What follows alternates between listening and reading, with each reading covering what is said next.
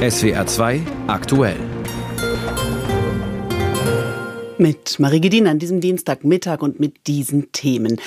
Andi Brehme ist tot. Der Weltmeister von 1990 ist überraschend gestorben mit 63 Jahren und wir schauen in dieser Sendung auf seine Karriere, auf sein Fußballleben zurück. 175 Jahre Haft drohen Julian Assange in den USA für seine Enthüllungen über das US-Militär. Heute und morgen geht es darum, entscheidet ein Gericht in London darüber, ob er ausgeliefert wird. Wir besprechen, was das für die Pressefreiheit bedeuten könnte und wir beschäftigen uns mit klimafreundlichem Bauen.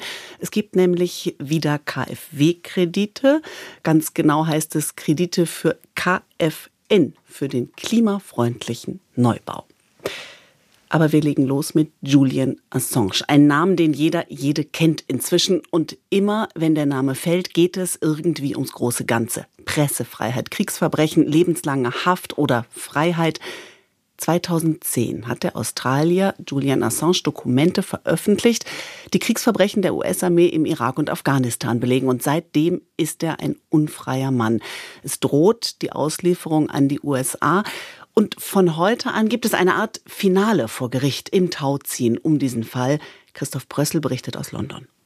Ob die Entscheidung noch in dieser Woche getroffen und verkündet wird, ist eher unwahrscheinlich, aber möglich. Sollten die Richter zu dem Schluss kommen, dass er keine Berufung einlegen darf, könnte er ziemlich schnell abgeschoben werden.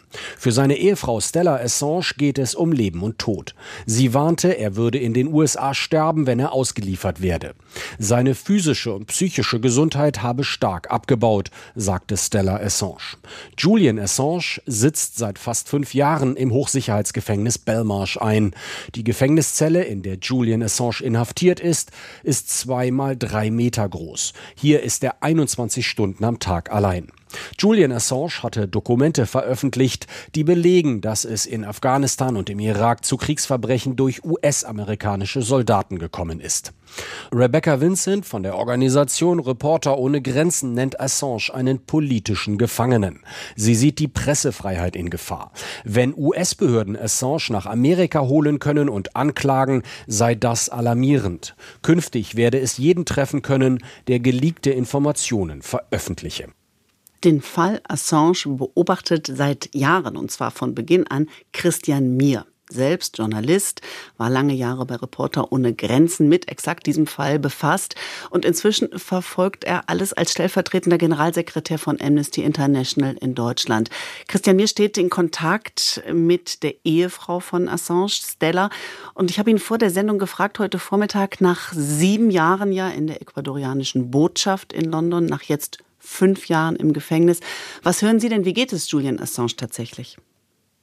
Julian Assange geht es einerseits ja schlecht, kann es glaube ich auch gar nicht anders unter diesen Bedingungen, den fürchterlichen Haftbedingungen dort in Großbritannien und gleichzeitig ähm, ja, spürt er trotzdem auch die Solidarität und die Unterstützung, die er von vielen Menschen und Organisationen auch bekommt. Und soweit man das sagen kann, unter diesen fürchterlichen Bedingungen in dem Hochsicherheitsgefängnis in London, äh, ja, er, spürt er da auch eine gewisse Stärkung, aber trotzdem auch natürlich mit Sorge ähm, schauend. Hm. Jetzt haben Sie es gerade angesprochen, die ähm, internationale Solidarität.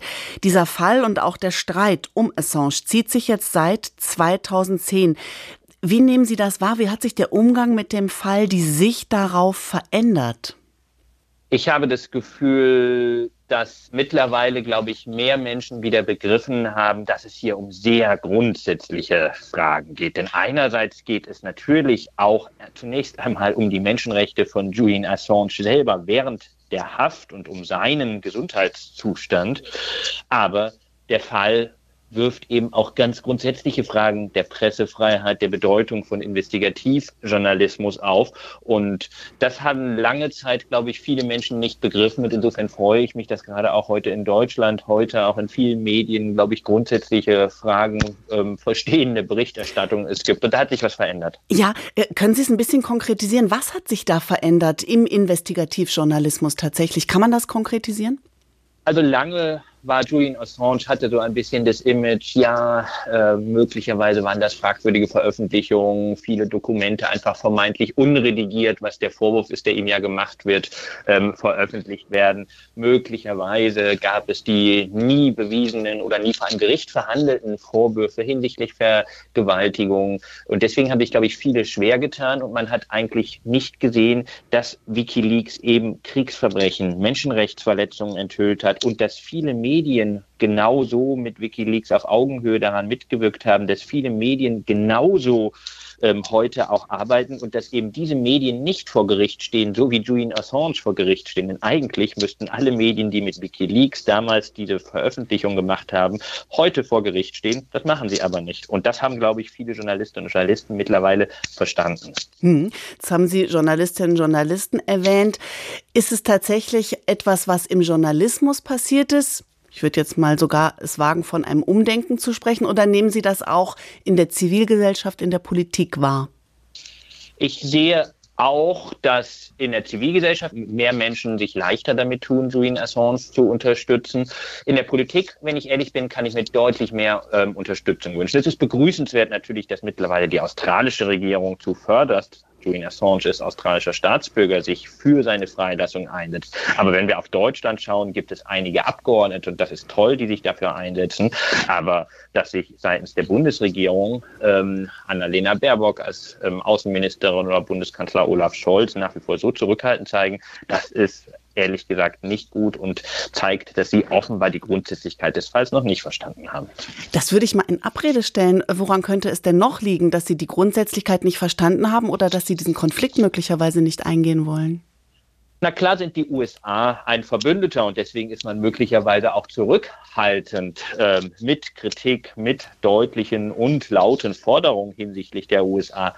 Aber gerade bei grundsätzlichen Willen zeigt sich ja die Glaubwürdigkeit von bestimmten Forderungen und gerade die Glaubwürdigkeit einer sogenannten wertegeleiteten Außenpolitik.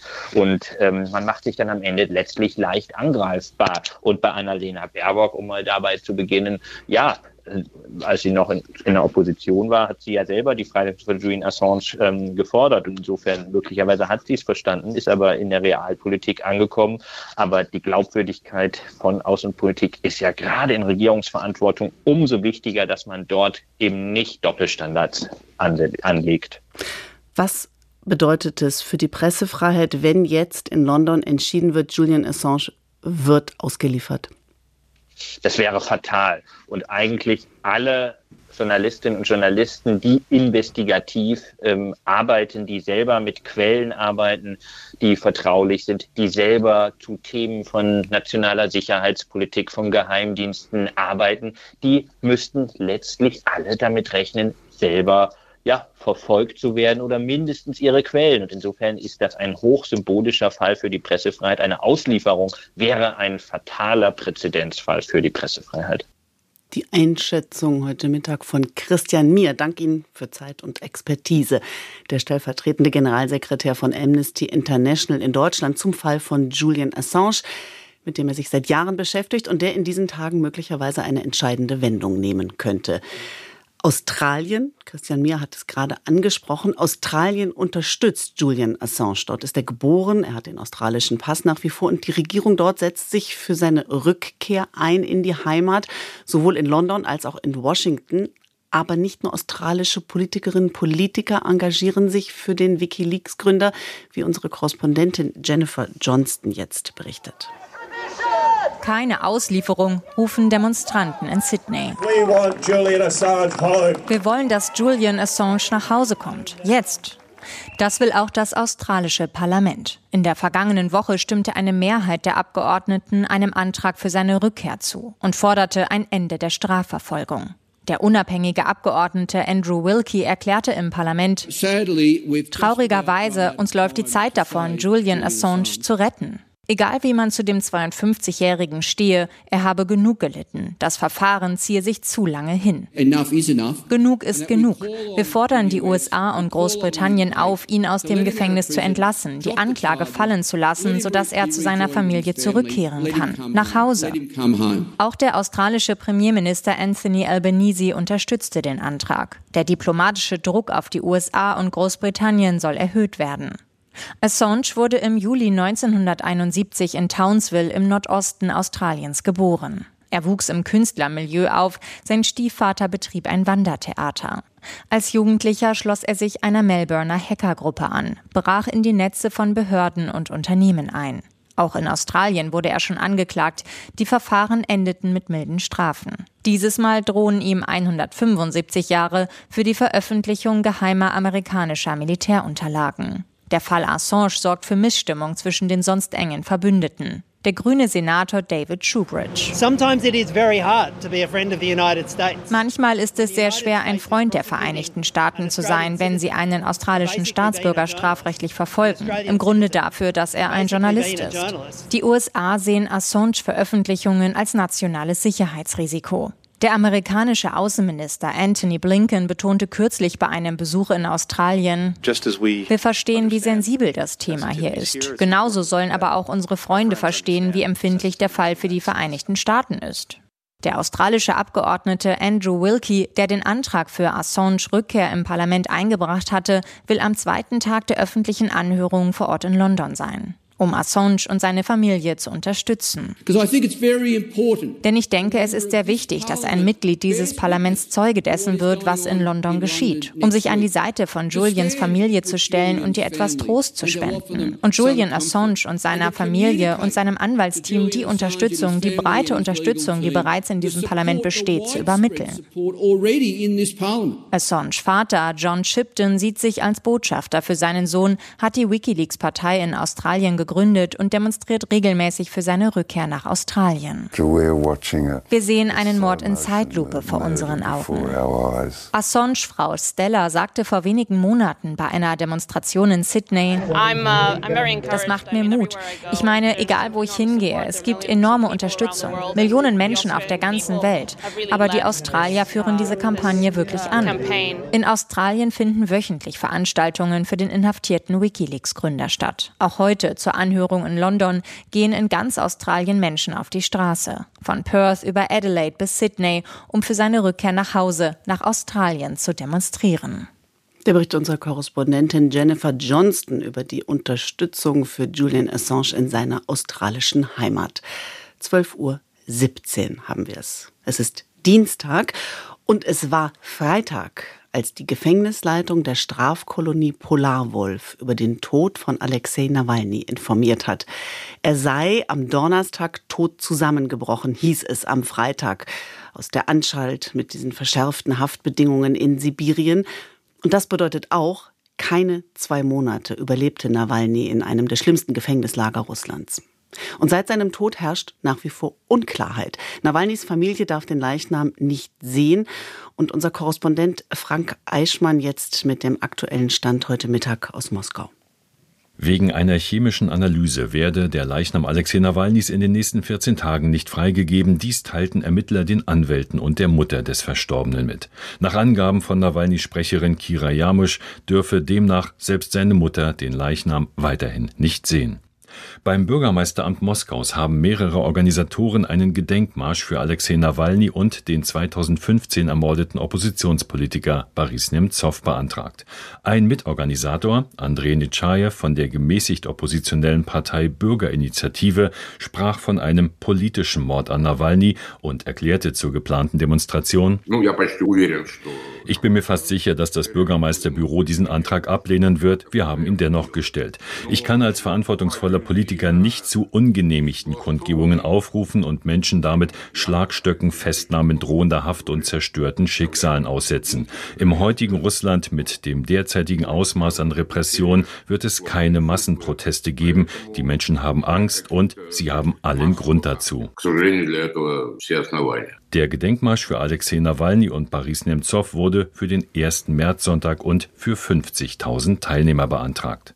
Frank Eichmann, unser Russland-Korrespondent, mit Informationen aktuell nach dem Tod von Alexei Nawalny aus Moskau. Lieber ein Ende mit Schrecken als ein Schrecken ohne Ende. Das war bei manchen die Hoffnung, als klar war bei der Linken im vergangenen Jahr, es kommt der Bruch. Jetzt ist das alles passiert. Es gibt das Bündnis Sarah Wagenknecht, es gibt die Linke. Im Bundestag haben die beiden Parteien keinen Fraktionsstatus mehr, sondern sind als Gruppen organisiert. Und siehe da, die Linke kann auch als Gruppe mit nur noch 28 Mitgliedern auf sich aufmerksam machen bei Personalfragen zumindest. Bei der Wahl der neuen Gruppenführung kam es gestern zu einer Art Flügelkampf. Von einem Debakel für die Parteiführung schreibt der Spiegel. Also die Frage, wer sind die beiden, die die Parteispitze da möglicherweise düpiert haben? Bianca Schwarz aus unserem Hauptstadtstudio stellt Heidi Reicheneck und Sören Pellmann vor. Mit den beiden neuen Namen soll die Erneuerung kommen für die Linkspartei. Heidi Reicheneck ist 35 Jahre alt, stammt aus Sachsen-Anhalt und ist über die niedersächsische Landesliste in den Bundestag eingezogen. Ja, also ich bin in unserer Gruppe ja verantwortlich für die Kinder-, Jugend-, Frauen- und Seniorenpolitik. Das hat den Hintergrund, dass ich vor zwei Jahren noch in der Jugendhilfe gearbeitet habe und deswegen das Thema Kinder, Jugendliche und Familien für mich immer besonders zentral war. Aktuell befasst sich Heidi Reicheneck am intensivsten mit der sogenannten Kindergrundsicherung, die ja gerade nichts anderes ist als eine wirklich schlecht gemachte Verwaltungsreform, aber auch mit der Frage von Kitas oder mit der Frage von Jugendbeteiligung. Neben ihr wird die Linke im Bundestag künftig anführen. Sören Pellmann, 47 Jahre alt, zweimal direkt gewählt, 2017, 2021 im Leipziger Süden und in der Fraktion, aber auch in der Gruppe für Petitionen verantwortlich, für den gesamten Bereich Ostdeutschland und für Menschen mit Beeinträchtigung, also Inklusion und Teilhabepolitik. Sören Pellmann ist der einzige eher alte Hase, der im Rennen war um den Gruppenvorsitz. Mit Reicheneck ist er beim Themenschwerpunkt schon mal einig. Also das drängendste Thema ist, dass wir eine Kindergrundsicherung äh, durchgesetzt bekommen, die wirklich den Namen verdient. Als Lehrer weiß ich sehr genau, wie es sich anfühlt, in einem Stadtteil gearbeitet zu haben, wo 70 Prozent Sozialtransfer Quote herrscht, was es bedeuten würde, wenn Kinder aus dieser Armut herausgeholt werden. Doch trotz dieser Einigkeit, die beiden neuen Gruppenvorsitzenden wurden denkbar knapp gewählt, mit nur jeweils einer Stimme Vorsprung. Bei einer fast schon traditionell so zerstrittenen Partei wie der Linken muss man die Frage stellen, wie viel Einigkeit dieses neue Führungsduo also bringen kann. Es werden sicher nicht alle Streitereien vorbei sein, aber ich bin bemüht, dass wir genau das ausräumen, dass Gräben zugeschüttet werden, dass vielleicht besser sogar Brücken gebaut werden, dass wir wieder mehr mehr zueinander finden, weil wir haben eine Aufgabe. Dass wir uns als Partei in allen Landtagen mit einem guten Ergebnis wiederfinden, dass wir kommunal weiter verankert bleiben und natürlich, dass wir wieder als Fraktion in den Bundestag einziehen, ganz klar. Ziemlich genau anderthalb Jahre hat die Linke jetzt Zeit. Dann kommt die nächste Bundestagswahl und Stand jetzt das Zittern vor der 5-Prozent-Hürde. Anderthalb Jahre aber noch, wie gesagt. Bis dahin, Bianca Schwarz hat uns jetzt erstmal das neue Führungsduo der linken Gruppe im Bundestag vorgestellt. 12.22 Uhr und wir reden jetzt über das Bauen, denn Viele, die bauen oder umbauen wollen, haben genau darauf gewartet. Von heute an können wieder Fördergelder und zinsverbilligte Kredite bei der staatlichen KfW-Bank beantragt werden. Im Dezember waren mehrere Programme ja wegen des gekippten Haushalts gestoppt worden. Frage jetzt an Katja Janssen aus der SWR Wirtschaftsredaktion. Das sind drei Förderprogramme, für die jetzt wieder Anträge eingereicht werden können. Wie sehen die konkret aus? Es geht um klimafreundliches Neubauen, um genossenschaftliches Wohnen und um altersgerechtes Umbauen. Der größte Fördertopf, das ist der für den klimafreundlichen Neubau. Da sind 762 Millionen Euro drin fürs Jahr 2024. Wobei denkbar ist, dass diese Summe im Laufe des Jahres nochmal aufgestockt wird. So war es auch im vergangenen Jahr. Da war am Ende dann mehr als das Doppelte drin. Gefördert wird der klimafreundliche Neubau über zinsverbilligte Kredite mit einem Zinssatz von circa 2,1 Prozent. Prozent. Das ist deutlich unterhalb des aktuellen Zinsniveaus. Dafür muss man ein Gebäude bauen oder eins neu kaufen, das den Effizienzhaus 40 Standard erfüllt. Also das nur 40 Prozent der Energie braucht, die ein im Gebäudeenergiegesetz definiertes Referenzhaus, man könnte also sagen, so ein unsaniertes Standardhaus benötigt. Dafür gibt es dann einen vergünstigsten Kredit. In welcher Größenordnung? 100 bis 150.000 Euro. Das hängt davon ab, ob das Gebäude neben diesem Effizienzhaus 40 Standard auch noch ein Qualitätssiegel nachhaltiges Gebäude bekommt. Entscheidend dafür ist, dass das Haus über seinen gesamten Lebenszyklus hinweg, das sind 50 Jahre, die da angesetzt werden, nur eine bestimmte Menge an Treibhausgasen ausstoßen darf. Da geht es dann also um Fragen wie, lassen sich verbaute Materialien wiederverwenden, wie viel Fläche wurde versiegelt oder auch gibt sowas wie einen Wartungs- und Instandhaltungsplan. Ansonsten ist diese Förderung sehr offen, richtet sich wirklich an alle, die klimafreundlich neu bauen oder einen solchen Neubau kaufen, also Privatpersonen, Unternehmen, Kommunen, Vereine. Der zweitgrößte Fördertopf ist der für das altersgerechte Umbauen. Insgesamt stehen da 150 Millionen Euro zur Verfügung. An wen gehen die? Private Bauherren und Mieterinnen und Mieter, die können diese Förderung als direkte Zuschüsse für Umbaumaßnahmen bei sich zu Hause beantragen. Ziel ist es, Barrieren im Wohnungsbestand zu reduzieren. Da fallen dann also so Sachen drunter wie Aufzüge einbauen oder bodengleiche Duschen oder Türschwellen entfernen. Die KfW zahlt für einzelne Maßnahmen 10 Prozent der förderfähigen Kosten, maximal 2500 Euro. Oder alternativ gibt es noch die Option, nicht einzelne Maßnahmen fördern zu lassen, sondern den Umbau im ganzen Haus. Dann gibt es auch einen höheren Zuschuss. Dafür muss sich dann aber auch den Standard altersgerechtes Haus erfüllen, habe also wieder mehr Auflagen, an die ich mich halten muss. Jetzt kommen wir zur dritten Förderung, die wieder beantragt werden kann. Die ist für genossenschaftliches Wohnen. Welche Zuschüsse gibt es da? Auch bei diesem äh, Fördertopf wird in Form von zinsverbilligten Darlehen gefördert. Für 2024 stehen insgesamt 15 Millionen Euro zur Verfügung. Und maximal gibt es 100.000 Euro und noch einen Tilgungszuschuss, also ein Teil der Darlehensschuld wird erlassen. Diese Förderung, die bekommen Privatpersonen, die sich in eine Wohngenossenschaft einkaufen oder eine neue Genossenschaft gründen und dann auch wirklich in dieser Genossenschaftswohnung selbst wohnen. So, und dann sollen im Jahresverlauf, und wir haben ja jetzt dann doch auch erst Februar, noch weitere äh, Förderungen kommen. Ja, genau. Geplant ist eine Förderung für klimafreundliche Neubauten im Niedrigpreissegment und zwei weitere Programme Jung kauft alt und Gewerbe zu wohnen. Da werden derzeit noch die Konditionen ausgehandelt. Diese Förderungen sollen aber im Laufe des Jahres an den Start gehen. Und eine Förderung, auf die jetzt auch viele gewartet haben. Zum 27. Februar startet die KfW-Förderung zum Heizungstausch. Wer eine alte fossile Heizung gegen zum Beispiel eine Wärmepumpe tauscht, der kann hierfür einen Zuschuss von bis zu 21.000 Euro bekommen. Das Ganze ist unterteilt in drei Stufen. Herzlichen Dank, Katja Jansen aus der SWR Wirtschaftsredaktion. Fußball-Weltmeister Andreas Brehme ist tot. Das haben Sie vermutlich schon in den Nachrichten gehört und kurz innegehalten. Andi Brehme, ja, der Weltmeister von 1990 ist überraschend mit 63 Jahren gestorben. Ein Nachruf jetzt von Mats Nicholson. Der legendäre Abend von Rom. Fast jeden Tag werde er darauf angesprochen, sagte Andi Brehme viele Jahre später einmal in einem Interview. Brehme gegen den Elfmetertöter Goikvocea. Ja! Tor für Deutschland 1 zu 0 durch Andreas Brehme. Lothar hat gesagt, er fühlte sich nicht gut, weil auch äh, sein Schuh kaputt war. Und einer muss halt hingehen. Rudi ist gefault worden, obwohl der Rudi auch kein Elfmeterschütze ist, muss man auch gleich dazu sagen. Und ich fühlte mich äh, relativ gut. Der Moment seines Lebens. Natürlich auch Thema in Bremes Autobiografie mit dem schönen Titel Beidfüßig. Den Elfmeter schoss er mit rechts. Mit links hätte es aber auch geklappt. Zwei gleich starke Füße. Einmalig im deutschen Fußball. Dank Vater Bernd Brehme. Mit dem dritten Jahr habe ich schon das gesehen, da mache ich was aus. Als er drei Jahre alt war? Ja. Und beim vierten, da fing ich dann an, mit ihnen alles mit der Bälle schon zu machen. Auf dem Platz in Hamburg-Barmbek. Der HSV Barmbek-Uhlenhorst ist Bremes Heimatverein. Vater Bernd lebt noch heute im Stadtteil. Andi Brehme wurde deutscher Meister mit dem FC Bayern, gewann mit Inter Mailand den UEFA Cup.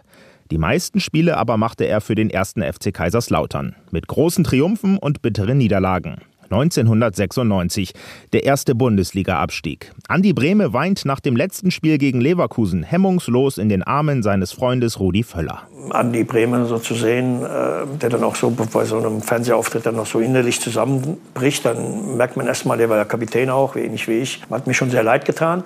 Da fehlen einem natürlich auch selbst so ein bisschen die Worte, aber dann sieht man mal, wie, wie nah ihm das gegangen ist. Wenige Tage später feiert Kaiserslautern den Pokalsieg als Absteiger und schreibt dann die ganz große Fußballgeschichte. Und habe ich auch gesagt, wo wir wieder aufgestiegen sind in der ersten Liga, so, aber jetzt bleibe ich noch und dann werde ich definitiv aufhören. Aber keiner konnte das ja wissen, dass das auch noch mal ein Höhepunkt endet. Deutscher Meister als Aufsteiger 1998. Kapitän Brehme spielt zwar kaum noch, darf aber am letzten Spieltag in seiner Heimatstadt Hamburg die Meisterschale in Empfang nehmen. Ein perfektes Karriereende. Die Laufbahn als Trainer ist weniger erfolgreich. Kaiserslautern in der Bundesliga, Unterhaching in der zweiten Liga, danach nochmal kurz Co-Trainer in Stuttgart. Das ist 18 Jahre her. Klaus Augenthaler wurde 1990 mit Breme Weltmeister. Die beiden blieben immer in Kontakt. Wir haben uns letzten Wochen zwei oder dreimal gesehen gehabt und ja, er hat nicht den gesündesten Eindruck gemacht und Deswegen ist es um, umso schwieriger für mich jetzt auch. Ich finde momentan keine Worte. Andreas Brehme wurde 63 Jahre alt. Seinen Platz in der deutschen Fußballgeschichte wird er für immer behalten. Ja! Tor für Deutschland 1 zu 0!